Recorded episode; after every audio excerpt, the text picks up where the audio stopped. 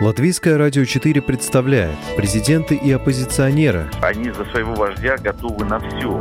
History will not forget what he did. Very special man and president. Монархии и поп-звезды. Ну какой его бизнес? Ну, какие-то деньги зарабатывают. Ну это, конечно, не миллиарды долларов. Чушь. Новые герои и знакомые и незнакомцы. Вообще непонятно, что это за кандидатура. Возможно, это не те обвинения, которые будут ему предъявлены. Личности и события мирового масштаба в программе «Мир в профиль».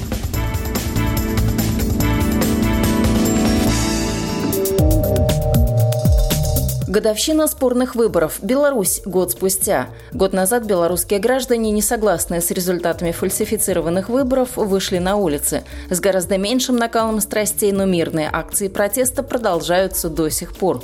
Удалось ли оппозиции пошатнуть позиции режима Лукашенко и как белорусы будут жить дальше? Об этом в программе «Мир в профиль». Мнения и факты собрала я, Яна Ермакова. То, что я уехала, хоспис продолжает работать, вот это является подтверждением тому, что когда процессы выстроены правильно и когда процессы выстроены не по вертикали, как э, привыкла функционировать белорусская власть, а когда выстроены по горизонтали, да, это трудно, это не просто сделать, но это максимально эффективно. Это история Ольги Величко. В Беларуси в Гродно она 13 лет руководила детским хосписом. После выборов президента в 2020 году все изменилось. Город забрал помещение и начались массовые проверки. На директора завели два уголовных дела. Ольга вынуждена была уехать из страны. Жизнь вынужденной эмиграции теперь проходит между двумя странами – Литвой и Польшей. Жизнь человека опять не стоит ничего. То есть пальцем назначается человек, пальцем снимается человек, увольняется человек, в тюрьму сажается человек, избивается человек. Вот все, что мы увидели в этот последний год, это говорит про то, что по-прежнему в этой системе жизнь человека не стоит ничего. И параллельно с этим совсем другой пласт людей, для которых жизнь человека стоит все. То есть нет ничего ценнее человека. И в моем понимании вот то, что мы сейчас наблюдаем в Беларуси, это когда схлестнулись вот эти две идеологии.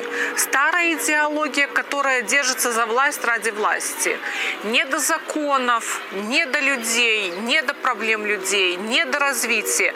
Удержать власть любой ценой. Это есть одна система, одна сторона противостояния. На другой стороне люди, которые сражаются за правду, за свои голоса, за будущее для себя, за будущее для своих детей и за память, и за национальность, и за то, чтобы мир восхищался белорусами. И мне кажется, что вот только сейчас начинается истинный развал ментального Советского Союза, когда в головах у людей вызрело понимание, что мы должны жить по-другому, и мы другие. Таких, как Ольга, кто вынужден был уехать из Беларуси, много. Одни лишились работы, другие опасались преследований и репрессий.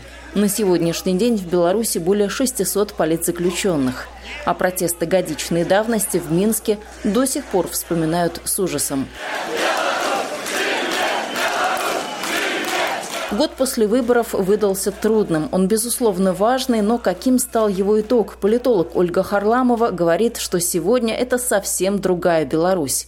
Год назад э, Беларусь была э, в надежде. Э, белорусы верили, белорусы были уверены на тот момент, что от них что-то зависит, что они могут изменить ситуацию. Это давало им возможность действовать, это давало им возможность сказать, что э, мы белорусы, мы вместе. Сегодня Беларусь совсем другая. Ушла уверенность в том, что мы можем и от нас зависит. Так думала год назад и Светлана Тихановская, что от нее что-то зависит и победа будет за белорусским народом. Говорит она так и сегодня, вот только иллюзий и амбиций уже на порядок меньше. Мы многое поняли за этот год – Большие победы не достаются маленькими поступками. Хороших новостей не будет, пока мы сами их не создадим. Законы будут приниматься не нами, пока мы не сделаем свой вклад. Политзаключенные будут сидеть столько, сколько мы им позволим. Год назад мы не были готовы признать это. Год назад мы не догадывались о том, что нас ждет на пути к свободе. А теперь мы знаем. 9 августа Беларусь сделала выбор. Я тоже сделала этот выбор. И я готова нести ответственность за него. И теперь, когда больше нет ожиданий, что будет просто, вы готовы дойти до победы? Готовы в Беларуси давно, вот только света в конце тоннеля пока что не видно. Если сегодняшнюю ситуацию рассматривать с точки зрения того, кто проиграл и выиграл, то, по словам политолога Ольги Харламовой, проиграли все. Год назад Светлана Тихановская была обычной домохозяйкой, женой и матерью. Стала ли она за год лидером оппозиции? Многие в этом сомневаются. Лицом оппозиции – да, а вот лидером, который из вынужденной эмиграции поведет за собой, скорее всего, нет. Лукашенко проиграл тогда, когда когда он привычно не смог оперативно взять протесты под контроль. Он продемонстрировал себе, он продемонстрировал своим э, силовикам, он продемонстрировал всему миру, что ситуацию на данный момент он не контролирует. Вот это был момент его проигрыша. А оппозиция э, проиграла тогда, когда Светлана Тихановская выехала из Беларуси. Она перестала быть лидером вот в таком классическом понимании. То есть мы ее можем называть политиком, мы ее можем называть лидером оппозиции. Но называть ее лидером белорусов, это будет очень-очень большой натяжкой. Если легитимность Лукашенко в течение года минимизировалась, то легитимность Тихановской в течение года, она э, поднималась, да, она с э, нуля стала э, ну, для Беларуси это условных 100%, да, потому что не было в Беларуси такого политика, которого бы э, воспринимали, принимали и цитировали да, э, на том уровне, на котором это получилось у Светланы Тихановской. А вот Александр Лукашенко спустя год, как он сам считает, только укрепил свои позиции. Накануне годовщины выборов президент Беларуси дал восьмичасовую пресс-конференцию, на которой пообщался с общественностью и СМИ. Ответы Лукашенко тут же разлетелись на цитаты. «Да подавитесь вы этими санкциями в Великобритании! Вы прихвостни американские!» Речь шла о новом пакете санкций против Минска, который ввели США, Великобритания и Канада в годовщину выборов президента Беларуси. Чем они опасны для Лукашенко и какими будут потери для экономики, комментирует политический обозреватель Артем Шрайбан. Ну, они не критичны, но они очень серьезны, потому что американские санкции сильны не своим прямым действием, а не том, тем, что там записано, а, хотя там записано немало, да, санкции в отношении калийного сектора Беларуси, табачного сектора, а, приближенных к разным олигархам околовластным, а, нефтяных компаний. Тут самое главное, это, конечно, имиджевый урон, потому что с этими компаниями, во-первых, теперь сложно будет вести расчеты в долларах, это почти все экспортеры, с ними западные банки в принципе побоятся работать. А, но самое главное, что и потребители могут подумать, что зачем нам связываться с компаниями, которые сегодня под такими санкциями, завтра против них могут усилить санкции, а лучше мы найдем конкурентов. И самое главное, что вот этот такой механизм репутационный, он а, действует даже на Россию. Поэтому рассчитать в процентах ВВП вам это ни один экономист сейчас не сможет, но в целом это очень болезненно. Все понимают, что никуда Лукашенко, кроме как в сторону большей эскалации, не пойдет. Э, будет обострение, будет продолжаться, он будет продолжать давать поводы для новых санкций. Это значит, что санкции будут расширяться.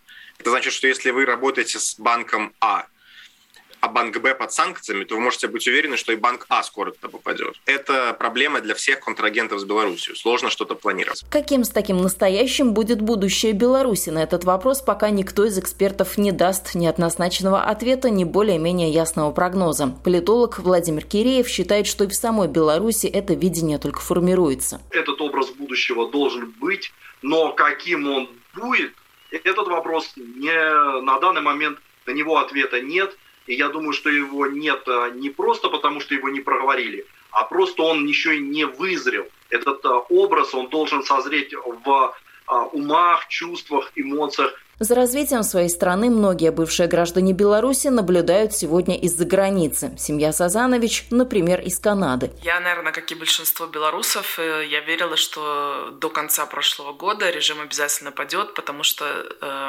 когда столько людей против и когда действительно, э, ну, в Минске там, наверное, 250-300 тысяч человек выходило, это из двухмиллионного города, да, то есть больше 10% людей выходило на улицы на эти шествия, э, то, ну, сложно поверить, что как такой режим смог устоять. Но в первую очередь он смог устоять, потому что белорусы не готовы были на какие-то радикальные меры. Первоначально, когда люди выходили на акцию, они свой риск оценивали как э, риск быть пойманным во время вот этой акции. Потом всем стало очевидно, что ты можешь выходить на акцию там в августе или в сентябре, но за тобой могут прийти там в марте следующего года. И естественно, что сейчас люди уже не готовы ни на какие такие акции шествия, потому что они понимают, что даже если их не поймают вот непосредственно в этот день вот этого марша или какой-то акции, то за ними все равно могут прийти, потому что постоянно ведется съемка, э, распознают лица, и, соответственно, как бы, к сожалению, репрессии настолько жесткие, что люди, ну, и, и я их прекрасно понимаю, я, наверное, действовала точно так же, если бы я осталась в Беларуси, потому что, ну, смысл выходить, если ты точно знаешь, что тебя посадят в тюрьму. Изменения, которые принесли в Беларусь мирные протесты, социологам только предстоит исследовать и дать им оценку. Но по итогам года писательница Татьяна Замировская проанализировала, как люди культуры отреагировали на политические события. Многие и на предыдущих протестах в 2004 и 2010 годах были замечены в рядах несогласных. Теперь же политикой в той или иной мере стали интересоваться интересоваться все, отмечает писательница. И люди, музыканты, которые утверждали, что они вне политики, они не смогли остаться в стороне. Даже та же группа Navi Band, которую раньше немножко пытались все критиковать за то, что они даже выступили на столетие КГБ, на празднике каком-то, они сразу после вот начала протестов записали песню «Девочка в белом», абсолютно душераздирающую просто. Нет больше страха,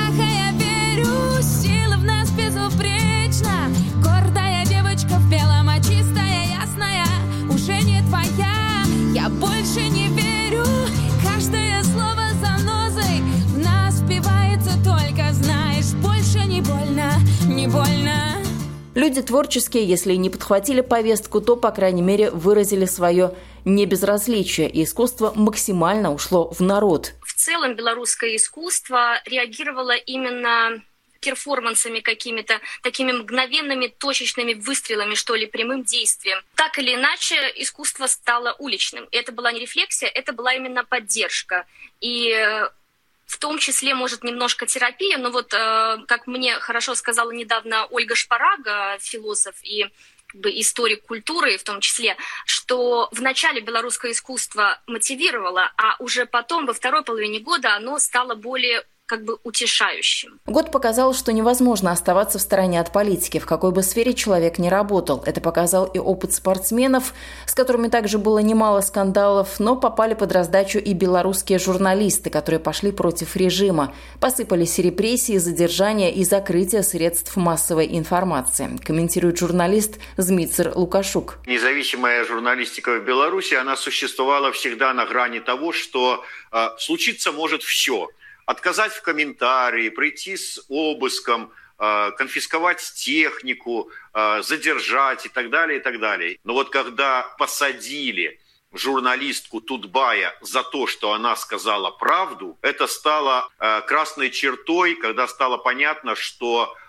больше журналистики в Беларуси свободной нету, и ее будут дожимать всеми силами, что и подтвердилось позже, когда пришли э, с обысками, э, когда был закрыт Тутбай, когда пришли с обысками на Радио Свобода, на, в нашу Ниву, когда лишили аккредитации корпункт Еврорадио. Тут же можно вспомнить и принудительную посадку самолета компании Ryanair, летевшего из Афин в Вильнюс. В нем находился один из главных критиков Александра Лукашенко, журналист Роман Протасевич. Не загадывая на долгую перспективу, но какой Беларусь будет хотя бы через год? Своим видением делится политолог Ольга Харламова. К сожалению, это не очень оптимистичное видение. Я ее э, вижу Белоруссию с Лукашенко, который к тому времени проведет референдум, получит новую, очередную новую конституцию, ту, которую он хотел бы получить, и будет готовиться к местным парламентским выборам. Это Беларусь, в которой появятся новые политические партии не европейского, не американского, не демократического типа. Это будут э, политические партии пророссийские, либо политические партии пролукашенковские это будет Беларусь еще ближе к России, чем сегодня. Каждое слово занозой в Что ж, один год позади, следующий впереди, и каким он будет, увидим и по итогам снова проанализируем. Вы слушали программу «Мир в профиль». Этот выпуск подготовила я, Ян Ермакова. До новых встреч в эфире. Мне больше не больно